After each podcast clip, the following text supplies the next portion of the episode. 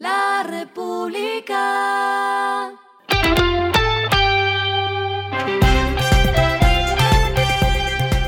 Al final de la jornada, esto es lo que debes saber sobre el comportamiento de los negocios, las finanzas y la economía. Las movidas de hoy fueron.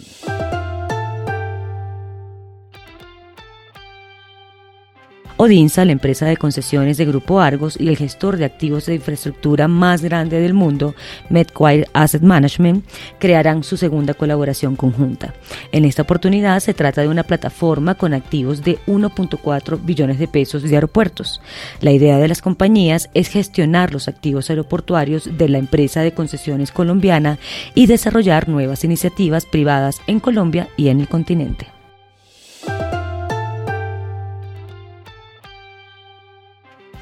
La empresa Acmios, dueño de las marcas EPK, EPK y K, anunció su llegada a Venezuela con su marca de ropa para niños, niñas y jóvenes.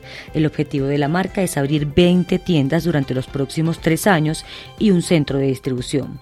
Durante 2023, la marca inaugurará seis tiendas con el fin de dar cumplimiento a la meta planteada.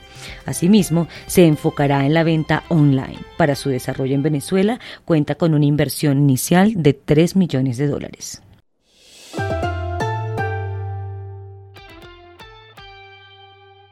Quick, la plataforma digital de logística que genera más de 10.000 plazas de trabajo en Colombia, México y Chile, ingresó al mercado estadounidense con la adquisición de la empresa Blue Jay Truck. Esta empresa, de 30 años de historia, es una de las líderes en almacenamiento y distribución urbana en el sur de la Florida, con una capacidad de bodegaje de más de 60.000 pies cuadrados. Lo que está pasando con su dinero.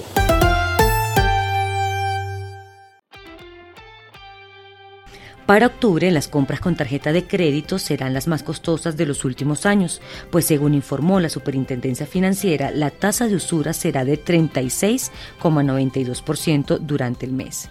El indicador avanzó 167 puntos básicos si se compara con el dato de septiembre y estará vigente entre el primero y el 31 de octubre.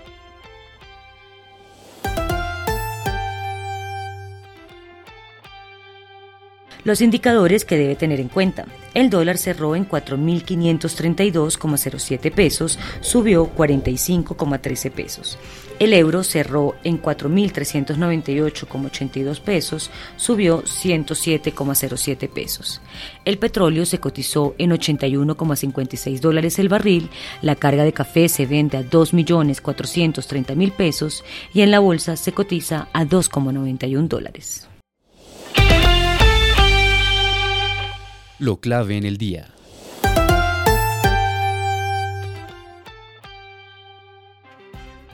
La Junta Directiva del Banco de la República confirmó hoy jueves que las tasas de interés se elevaron en 100 puntos básicos, llegando a 10%, un nivel no visto hace más de 14 años.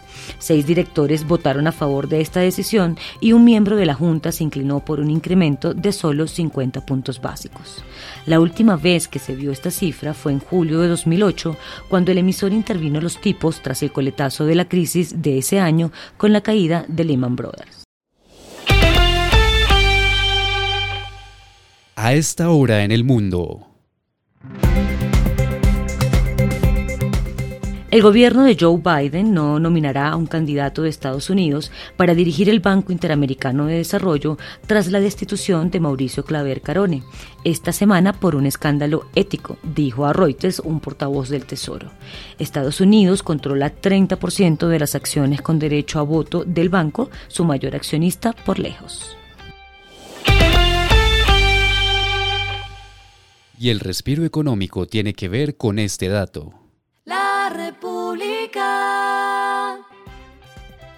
Desde hoy y hasta el próximo domingo 3 de octubre, Bogotá tendrá un espacio destinado a la cata de 14 cafés especiales de 7 expositores de diferentes orígenes como Cundinamarca, Cauca, Huila, Tolima, Quindío y Santander.